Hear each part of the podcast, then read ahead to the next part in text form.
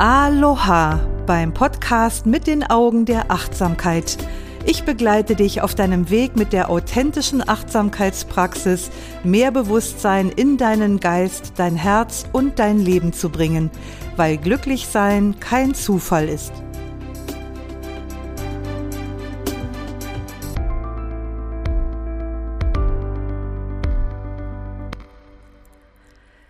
Hier ist wieder Doris Kirch die Frau mit der Leidenschaft für Achtsamkeit.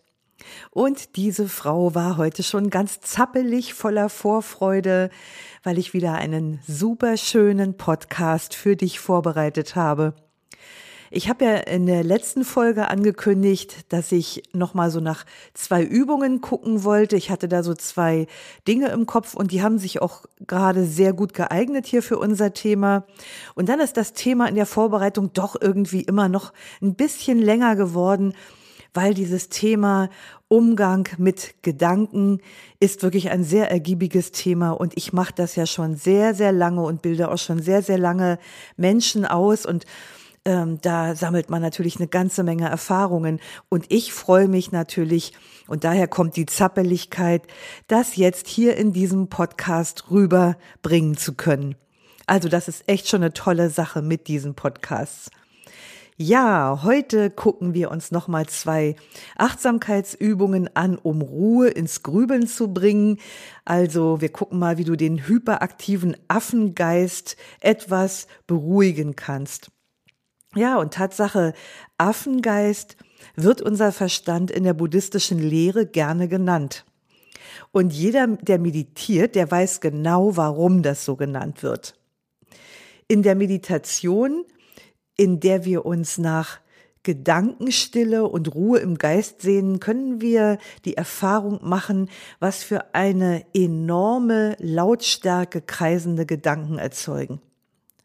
Also ständig verfängt sich der Geist in irgendwelchen Grübeleien und er wird fortgetragen von Tagträumereien, von Fantasien, von Erinnerungen oder von irgendwelchen Plänen, die wir schmieden. Und was mich anbelangt, also für mich fühlt sich das manchmal so an, als wäre ständig ein imaginärer Freund an meiner Seite, der mir einerseits vertraut und auch sehr lieb ist und der mich aber andererseits manchmal auch über die Maßen nervt. Denn ständig vor sich hin monologisierend schnattert er mir ununterbrochen irgendwas ins Ohr. Und einiges davon ist durchaus hilfreich, überhaupt keine Frage, aber das meiste ist schlicht und ergreifend Bullshit. Das ist belangloses Geschwätz von Ängsten oder Sorgen eingefärbte Gedanken, jede Menge Bewertungen, Kritik oder Vergleiche und dann erst diese Wiederholungen. Oh mein Gott, diese Wiederholungen. Ein schier endloses Gedankenkarussell. Und manchmal bin ich echt verwirrt von all diesem Gerede, was da so in meinem Kopf sich umwälzt. Und manchmal fühle ich mich auch von diesen inneren Geschichten wie betäubt. Und manchmal fühle ich mich auch richtig so ein bisschen wie ein hypnotisiertes Kaninchen. Also was von all diesen Gedanken soll ich glauben und was soll ich nicht glauben und wie komme ich aus der Grübelfalle wieder raus? Ich habe vor einigen Jahren da mal eine unglaublich interessante Erfahrung gemacht. Und zwar habe ich also morgens so ein Ritual, dass ich immer, also erstmal meditiere ich so eine halbe, dreiviertel Stunde und dann trinke ich morgens ja immer mein Matcha Latte. Also wenn du die Podcasts hier verfolgst, dann wirst du das inzwischen schon wissen. Taucht wahrscheinlich noch öfter auf. Und je nachdem, wie ich gerade so in Stimmung bin, kommt der Matcha Latte vor oder nach der Meditation. Und an einem Morgen wollte ich ihn vor der Meditation trinken und gehe aus meinem Zimmer raus und musste also den Gang runter bis zur Treppe. Und als ich dann an der Treppe angekommen war, da war mir erstmal bewusst, wie sehr ich gerade in Gedanken versunken war. Und dann habe ich gedacht, das ist unglaublich. Das waren nur diese paar Schritte von meiner Zimmertür bis zur Treppe.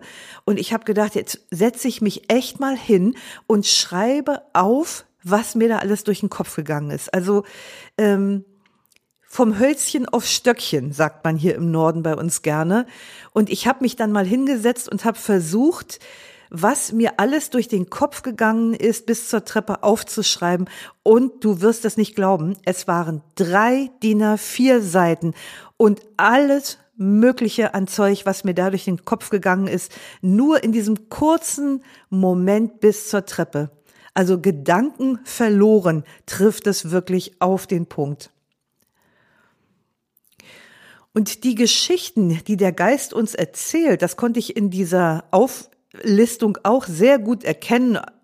Nicht, dass ich es nicht vorher schon gewusst hätte, aber es ist doch noch mal anders, wenn man so diese eigene ganz praktische Erfahrung sieht.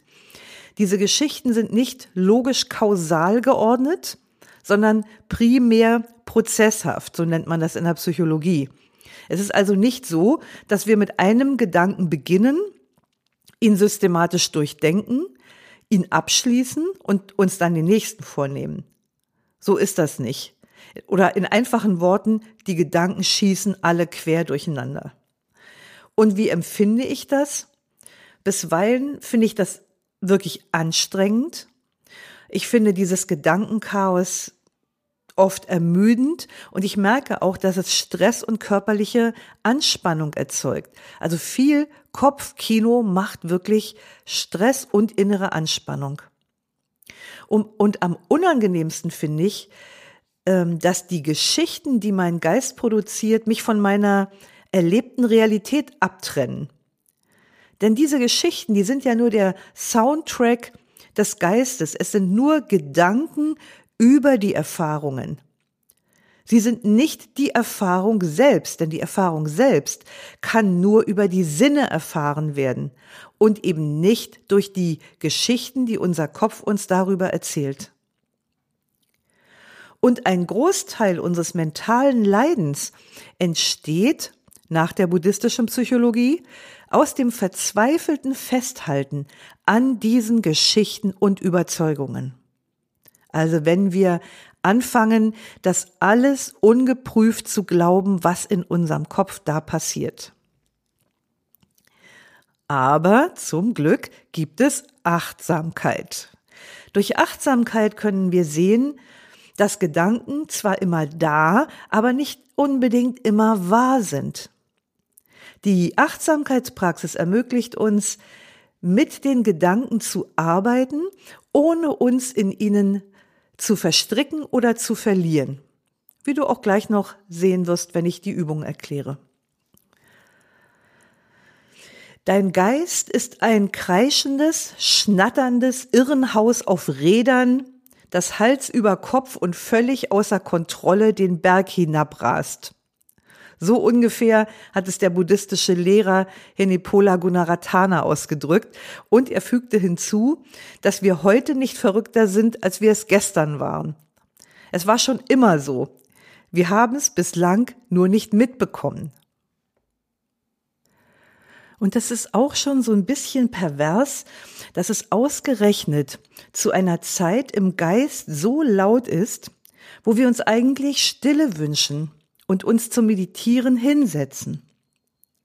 Aber es ist möglich, die ersehnte Ruhe zu erlangen. Allerdings auf keinen Fall durch Wollen und auch schon gar nicht unter Zeitdruck. Also mit anderen Worten nicht mit der Brechstange. Ruhe im Geist stellt sich eher als Resultat im Zuge eines systematischen Achtsamkeitstrainings ein und das ist nichts anderes als Meditation. Wenn wir also wild entschlossen versuchen, den Geist unter Kontrolle zu bringen und er merkt, dass wir ihn ruhig stellen wollen, dann geht der erstmal in den Selbstverteidigungsmodus, um unsere Absichten zu unterwandern und zu schwächen. Und seine Waffen sind Kritik und Selbstkritik. Und wenn wir nicht merken, was da läuft und dieser Strategie auf den Leim gehen, dann hat der Verstand diese Runde gewonnen. Der Punkt geht an ihn. Solange wir an Meditation noch nicht gewöhnt sind, ist uns der Geist in dieser Hinsicht quasi immer einen Schritt voraus. Wir setzen uns also unverdrossen erneut zum Meditieren hin, wieder mit der Absicht, das große Kino der Gedanken unberührt an uns vorüberziehen zu lassen. Und wieder tritt der Verstand gegen unseren Enthusiasmus an, indem er uns so lange mit Massen an Gedanken, Grübeleien und Ablenkungen bombardiert, bis wir schließlich müde werden und erlahmen. Und du merkst, das ist eine ganz schön martialische Ausdrucksweise und Tatsache erleben viele diesen Umgang mit den Gedanken wie einen Kampf. Das ist nicht besonders hilfreich, das so zu sehen, aber das ist die Realität und wir sehen ja auch noch, wie wir auf eine bessere Weise damit umgehen können, um diesen Kampf zu vermeiden und ihn trotzdem zu gewinnen. Okay, also schließlich, wir setzen uns wieder hin, der Geist fängt wieder an, uns mit Gedanken zu überschütten, bis wir mürbe werden. Also geht der Punkt schon wieder an ihn. Er ist schon, uns schon wieder einen Schritt voraus. Aber indem wir den Geist und sein Treiben mit Hilfe von achtsamem Gewahrsein beobachten und seine Strategie durchblicken, sind wir ihm einen Schritt voraus. Denn jetzt können wir unser Vorgehen ganz geschickt anpassen. Wenn also deine geistigen Fähigkeiten noch nicht stabil genug sind, um lässig mit diesem Affentheater umzugehen, dann portioniere die Aufgabe, um den Geist in kleinen Schritten zu trainieren. Das hat so ein bisschen was von Welpentraining. Und dafür kannst du die einfache, aber wirkungsvolle Achtsamkeitsübung nutzen, den Geist durch drei bewusste Atemzüge zu beruhigen. Demzufolge heißt also auch die Übung drei bewusste Atemzüge. Und mit dieser Achtsamkeitsübung verhinderst du es nämlich, ins Grübeln und in Gedankenkreisen hineingezogen zu werden. Und die Übung ist denkbar einfach. Du gibst dem Verstand die Anweisung, drei Atemzüge lang völlig still zu sein und sich auszuruhen. Der hat erstmal Sendepause, Standby-Modus. Und weil der Geist keine Atemzüge zählen muss, kann er sich voll und ganz entspannen und die Atemzüge genießen. Und dann gibst du dem Geist wieder frei und lässt ihn laufen, wohin er will, um ihn kurze Zeit später wieder erneut auf drei Atemzüge zu fokussieren. Also immer wieder Zuckerbrot und Peitsche, wenn man so will. Wir sind schon wieder so martialisch. Fokussieren auf drei Atemzüge, loslassen, den Geist laufen lassen und ihn dann wieder zurückbringen auf die drei Atemzüge. Also wie gesagt, Welpentraining. Und diese drei Atemzüge, diese Übung, kannst du als Achtsamkeitsübungen der Geistesruhe in den Alltag einstreuen. Also du kannst es formal in der Meditation machen, du kannst es auch im Alltag zwischendurch immer mal wieder machen. Und sobald der Geist stabil genug ist, kannst du auch die Anzahl der bewussten Atemzüge allmählich steigern. Also wenn du merkst, dass du ins Schwimmen kommst, dass du dich wieder überwältigt fühlst von Gedanken, dann geh wieder zurück auf die Zahl drei, also wieder auf drei Atemzüge. Manchmal ist es wirklich wichtig, kleine Päckchen zu machen, weil der Geist einfach oft scheitert daran, wenn die Pakete des Übens zu groß sind. Und du wirst merken, Je häufiger der Geist im gegenwärtigen Moment verweilt, desto ruhiger wird er. Ganz von alleine. Und irgendwann findet er sogar Gefallen an diesem Zustand. Warum? Weil es eigentlich sein natürlicher Zustand ist. Also der Grundzustand des Geistes ist vollkommene Stille und Präsenz. Der Grundzustand unseres Geistes ist vollkommene Stille und Präsenz. Und das ist erst unser unablässiges, getriebenes Tun, das den Geist sein lässt wie eine hysterische Affenhorde. Und wenn du deinen Verstand auf diese Weise untersuchst, dann wirst du sehr schnell etwas Interessantes feststellen. Du wirst nämlich feststellen, dass du sehr gut ohne das Geschwätz dieses Geistes leben kannst. Wir brauchen all diese Kommentare überhaupt nicht, denn sie trennen uns von der Erfahrung des gegenwärtigen Moments. Und damit trennen sie uns letztlich von unserem Lebendigsein. Keine gute Sache.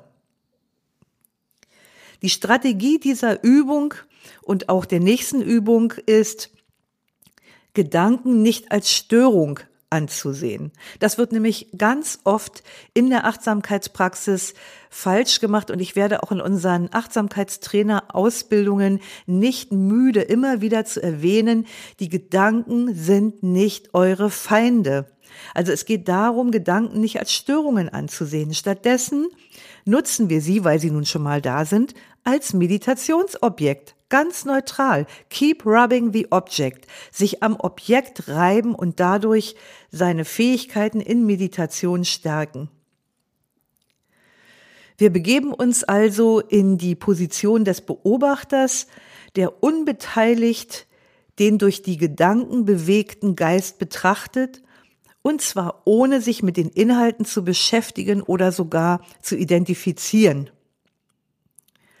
Wir erlauben also allen angenehmen und auch unangenehmen Gedanken da zu sein, ohne einzugreifen, ohne zu bewerten und ohne über die Gedanken nachzugrübeln. In der buddhistischen Lehre werden oft Wassermetaphern verwendet. Es ist erstaunlich, an wie vielen Stellen und auf wie viele Weisen Wasser auftaucht. Und diese Wassermetapher ist auch auf das Gedankenchaos anwendbar, indem du dir zum Beispiel vorstellst, dass die auftauchenden Gedanken wie Wellen in einem Ozean sind, die sich von einem Moment zum anderen aufbäumen und wieder verschwinden. Und so wie der Ozean ständig in Bewegung ist, ist auch der Geist ständig in Bewegung. Der Geist denkt. Denken ist sein Job. Das ist per se erstmal keine schlechte Sache. Aber wir müssen nicht auf jeden Gedanken anspringen. Wir lassen die Gedanken einfach sanft am weichen Ufer unseres Bewusstseins auslaufen.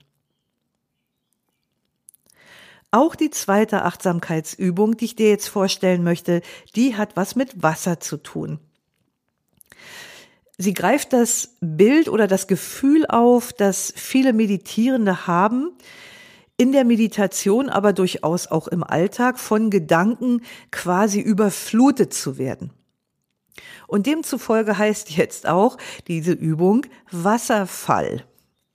Vielleicht kennst du das Gefühl, wie unter einem wahren Niagara-Fall von stressenden Gedanken zu sitzen, die wie Unmengen von Wasser über dich stürzen.